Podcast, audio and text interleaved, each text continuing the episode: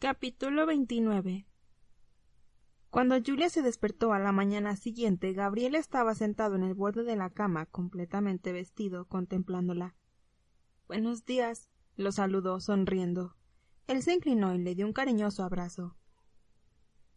Llevo un rato levantado, pero he subido hace poco para asegurarme de que estabas bien. Es muy relajante verte dormir. Tras darle un beso muy dulce, se acercó al armario por un jersey. Julia rodó hasta quedar boca abajo en la cama y lo observó con descaro, admirando cómo la camisa se le ajustaba a los hombros a la perfección. Desde donde estaba también podía disfrutar del espectáculo de su trasero, bien definido gracias a los vaqueros negros que llevaba. Eso sí que es un buen culo, pensó. ¿Qué has dicho? preguntó Gabriel, mirando por encima del hombro. No he dicho nada. Él torció los labios como si se estuviera aguantando la risa. Ah, no. Al regresar a su lado se inclinó y le susurró al oído. No sabía que tuvieses debilidad por los culos. Gabriel. Algo avergonzada por haber sido descubierta, le dio una palmada en el brazo y ambos echaron a reír. Agarrándola por la cintura, él la sentó en su regazo.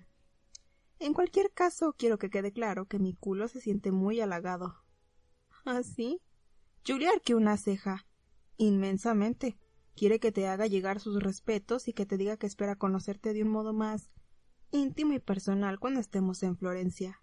Negando con la cabeza, Julia se inclinó hacia él en busca de un beso, fue recompensada con uno breve pero muy tierno, antes de que se apartara y le dijera muy serio Tenemos que hablar de un par de cosas. Julia se mordió el labio inferior y esperó. Simon ha sido arrestado y se le imputan varios cargos. El abogado de su padre está en camino y se rumorea que tratará de llegar a un acuerdo. ¿Ah, sí? Al parecer el senador no quiere que esto llegue a los periódicos. Scott ha llamado al fiscal, que le ha asegurado que el asunto recibirá prioridad. Scott le ha dejado claro que a todos nos gustaría que la sentencia fuera de prisión y no algo sucedáneo como una casa tutelada o un programa de tratamiento, aunque dados los contactos del padre de Simon dudo que vaya a la cárcel. Julia se dijo que tendría que darle las gracias a Scott en cuanto lo viera. ¿Y tú? ¿Hay riesgo de que puedas ir a la cárcel? Gabriel se echó a reír. El abogado de los Talbot ha amenazado con presentar cargos. Por suerte, mi hermano ha tenido una conversación corta pero muy esclarecedora con él, recordándole que a la prensa le encantaría oír mi versión de la historia además de la tuya. No, no habrá denuncia. No hace falta que te diga que los Talbot ya están hartos de Scott. Julia cerró los ojos y soltó el aire lentamente. La idea de que le pudiera pasar algo a Gabriel le resultaba muy dolorosa, sobre todo porque no había hecho nada más que ayudarla. Tengo que ducharme y vestirme, dijo abriendo los ojos. Él le dirigió una mirada ardiente mientras le recorría el brazo con un dedo. Me encantaría ducharme contigo, pero me temo que mi familia se escandalizaría. Julia se estremeció. Y no queremos escandalizar a su familia, profesor Emerson. Por supuesto que no, señorita Mitchell. Sería de lo más inadecuado. Un escándalo. Así que, para preservar el decoro, mi halagado culo y yo prescindiremos del placer de una ducha en su compañía. Inclinándose hacia ella, añadió con los ojos brillantes de momento. Julia se echó a reír y Gabriel la dejó sola. Cuando volvió a la habitación después de ducharse se lo encontró esperándole en el pasillo. ¿Pasa algo? No, solo quería asegurarme de que no tropezabas. ¿Dónde tienen las muletas? En la habitación, pero no te preocupes, Gabriel, estoy bien. Pasó cojeando a su lado y entró en el cuarto donde cogió el cepillo y empezó a desenredarse el pelo con dificultad. Deja que lo haga yo dijo él acercándose y quitándole el cepillo de la mano. ¿Vas a cepillarme el pelo? ¿Por qué no? Le señaló una silla para que se sentara. Colocándose a su espalda empezó a deshacerle los enredos más grandes con los dedos. Julia cerró los ojos. Gabriel continuó unos instantes antes de susurrarle al oído. ¿Te gusta? Como respuesta, ella ronroneó sin abrir los ojos. Gabriel rió, negando con la cabeza. Era tan dulce y fácil de complacer, y él quería complacerla, desesperadamente. Cuando hubo acabado de deshacerle los enredos, le pasó el cepillo por el pelo con suavidad, trabajando metódicamente mechón por mechón. Ni en sus sueños más locos Julia se lo habría imaginado como peluquero, pero había algo instintivo en su modo de tocarla, algo en cómo sus largos dedos se deslizaban por su pelo que hizo que le subiera la temperatura. Se imaginó los placeres que le esperaban en Florencia, cuando pudiera disfrutar de su cuerpo al completo, Y desnudo. Cerró las piernas bruscamente. ¿La estoy excitando, señorita Mitchell? susurró, con su voz dulce como la miel. No. Entonces es que estoy haciendo algo mal. Procurando no echarse a reír, ralentizó el ritmo de sus movimientos y le dio un suave beso en la coronilla. Aunque, en realidad, mi auténtico objetivo es hacerte sonreír. ¿Por qué eres tan amable conmigo? Gabriel se detuvo del todo. Esa es una pregunta muy rara para hacérsela a un amante. Lo digo en serio, Gabriel, ¿por qué? Él volvió a cepillarle el cabello antes de responder. Tú has sido amable conmigo desde la primera vez que nos vimos. ¿Por qué no iba a serlo yo? ¿No crees que mereces ser tratada con amabilidad? Julia prefirió no insistir. Aunque la noche anterior estaba muy alterada, recordaba perfectamente haberle confesado su amor en el hospital, pero él no había contestado. No pasa nada, se dijo. Sus actos, su amabilidad y su protección son más que suficiente. No necesito palabras. Julia la amaba tanto que le dolía. Siempre lo había sentido así, con tanta intensidad que incluso en sus días más sombríos la luz de su amor había permanecido encendida. Pero al parecer él no sentía lo mismo. Cuando acabó de peinarla, Gabriel insistió en prepararle algo de comida. Después se quedaron sentados en la cocina haciendo planes para la tarde, hasta que sonó el teléfono y Richard entró con el inalámbrico en la mano. Es tu padre, le hizo saber, dándole el teléfono a Julia. Gabriel lo cogió y cubrió el auricular con la mano. No hace falta que hables con él si no quieres. Yo puedo encargarme. Algún día tendremos que hablar. Julia se bajó del taburete y se fue con el teléfono al comedor con ayuda de las muletas. Richard miró a su hijo y negó con la cabeza. No puedes interponerte entre ella y Tom. No ha sido un padre modelo precisamente. Tal vez, pero es el único que tiene. Y Julia es la luz de su vida. Gabriel entrecerró los ojos. Si le importara tanto, la habría protegido mejor. Richard le apoyó una mano en el hombro. Los padres nos equivocamos.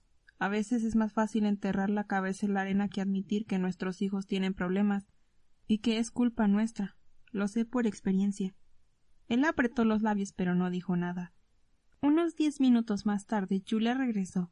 Aunque Richard seguía en la cocina, Gabriela abrazó y la besó en la mejilla. ¿Va todo bien? Mi padre quiere que vaya a cenar con él esta noche. A Richard le pareció que ese era un buen momento para retirarse y se dirigió a su despacho. ¿Tú quieres ir? Será incómodo, pero le he dicho que sí. Julian, no tienes que hacer nada que no quieras. Si lo prefieres, te llevaré yo. Ella negó con la cabeza. Lo está intentando, Gabriel. Es mi padre. Tengo que darle una oportunidad. Él guardó silencio, frustrado, pero no quiso discutir con ella. A las seis en punto, Tom Mitchell apareció en casa de los Clark, vestido con traje y tirándose nerviosamente de la corbata. No estaba acostumbrado a llevarla, se la había puesto por su hija. Richard lo hizo pasar al salón y le dio conversación mientras esperaban que Julia bajara. ¿Estás segura de que quieres ir?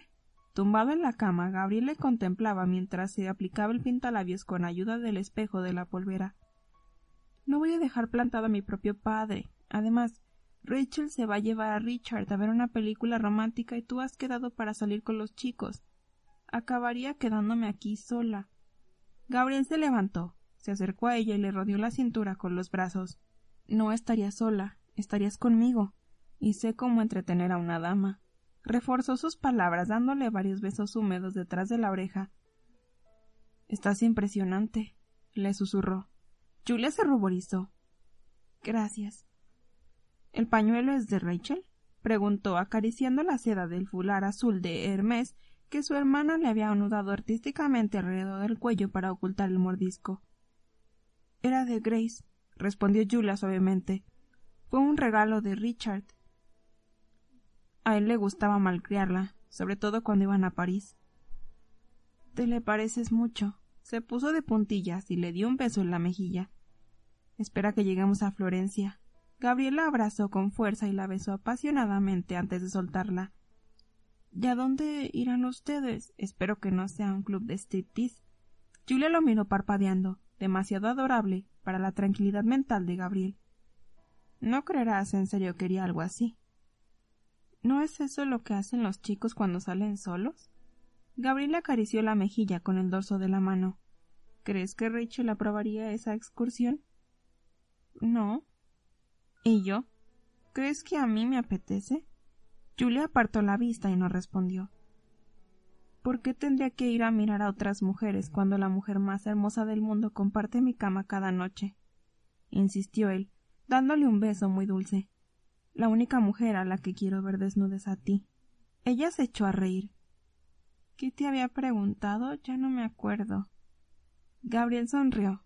Bien, ven aquí. Más tarde, esa noche, cuando la casa estaba oscura y todo el mundo ya se había acostado, Julia volvió a colarse en la habitación de él con un sencillo camisón azul.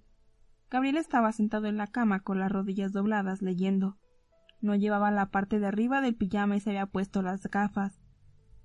Hola. La saludó sonriendo y dejó el fin de la aventura en la mesilla de noche. Estás preciosa. Apoyando las muletas en la pared, Julia se tocó el camisón agradecida. Gracias por ir a buscar mis cosas a casa de mi padre. De nada. Gabriel le ofreció la mano y ella se acurrucó a su lado. Al besarla se dio cuenta de que seguía llevando el pañuelo de Hermes. ¿Por qué no te lo has quitado? le preguntó tirando de los extremos. Julia bajó la vista. No quiero que tengas que ver la señal. Él le levantó la barbilla. No tienes que esconderme nada. Es fea y no quiero recordártelo a todas horas. Gabriel la miró fijamente mientras le quitaba el pañuelo. Tiró con mucha suavidad haciéndole cosquillas en la nuca hasta que lo tuvo en la mano. El contacto de la seda sobre su piel, acompañado por la intensidad de su mirada, hizo que Julia se estremeciera. Tras dejar el pañuelo en la mesita de noche, él le besó la marca repetidamente. Los dos tenemos cicatrices, Julián, pero las mías no están a la vista. Ojalá no las tuviera, susurró ella. Ojalá mi piel fuera perfecta. Gabriel negó con la cabeza con tristeza. ¿Te gusta Caravaggio? Mucho. De sus cuadros, El sacrificio de Isaac es mi favorito. Él asintió. Yo prefiero la incredulidad de Santo Tomás. Richard tiene una copia en su despacho. Esta misma tarde la he estado mirando. Siempre me ha parecido un cuadro extraño. Es extraño. Jesús se aparece a los apóstoles tras la resurrección y Tomás le mete el dedo en la llaga del costado. Es un cuadro profundo. Julia no le veía la profundidad por ningún lado, por lo que guardó silencio. Julian, si quieres esperar a que la cicatriz desaparezca, esperarás en vano. Las cicatrices no desaparecen nunca. El cuadro de Caravaggio lo muestra claramente. Las heridas cicatrizan y dejamos de pensar en ellas, pero su huella es permanente. Ni siquiera las cicatrices de Cristo desaparecieron. Se frotó la barbilla, pensativo. Al cabo de un momento continuó. Si no hubiera sido tan egoísta me habría dado cuenta y habría tratado a Grace y a los demás con más cuidado. Te habría tratado a ti con más cuidado en septiembre y octubre. Carraspeó. Espero que me perdones las cicatrices que te he dejado. Sé que son numerosas. Ella se sentó en su regazo y lo besó apasionadamente. Te perdoné hace tiempo. Te lo perdoné todo. No volvamos a hablar de esto. Los dos casi amantes compartieron unos instantes de silencio antes de que Gabriel le preguntara cómo había ido la cena con su padre. Se ha echado a llorar, respondió Julia, removiéndose incómoda. Gabriel levantó las cejas. ¿Tom Mitchell llorando? Resulta difícil de creer. Me ha explicado cómo encontró la casa. Cuando le he contado lo que pasó antes de que tú llegaras, se ha echado a llorar. Le he dicho algunas de las cosas que Simon solía decirme cuando discutíamos, y los dos hemos llorado en medio del restaurante. Julia negó con la cabeza. Ha sido un desastre. Gabriela apartó el pelo de la cara para verla mejor. Lo siento, dijo. Teníamos que hablar y por primera vez en la vida he tenido la sensación de que me escuchaba. Al menos creo que lo está intentando. Es un gran paso, y cuando nos hemos quitado esos temas de encima hemos hablado de ti. Quería saber cuánto tiempo llevábamos juntos. ¿Qué le has dicho? Que poco tiempo, pero que me gustas mucho. Le he dicho que has hecho cosas por mí y que eres importante en mi vida. ¿Le has contado lo que siento por ti? Ella lo miró con timidez. Bueno, Sobre lo de hacerme el amor en Florencia no he mencionado nada, pero le he dicho que creo que te gusto. Gabriel frunció el cejo. ¿Que me gustas? ¿No se te ha ocurrido nada mejor? Es mi padre, no le interesan los detalles sentimentales. Lo que le interesa es saber si te drogas, si te metes en peleas y si eres fiel. Él hizo una mueca. Julia lo abrazó. Le he dicho que eres un ciudadano ejemplar y que me tratas como a una princesa, que no te merezco. Eso es mentira. Gabriel le besó la frente. Soy yo quien no te merece. Tonterías. Se besaron dulcemente unos momentos antes de que él se apartara para quitarse las gafas y dejarlas encima del libro. Apagó la luz y la abrazó por detrás, sintiéndose muy feliz. Cuando se estaban quedando dormidos, Julia susurró Te quiero.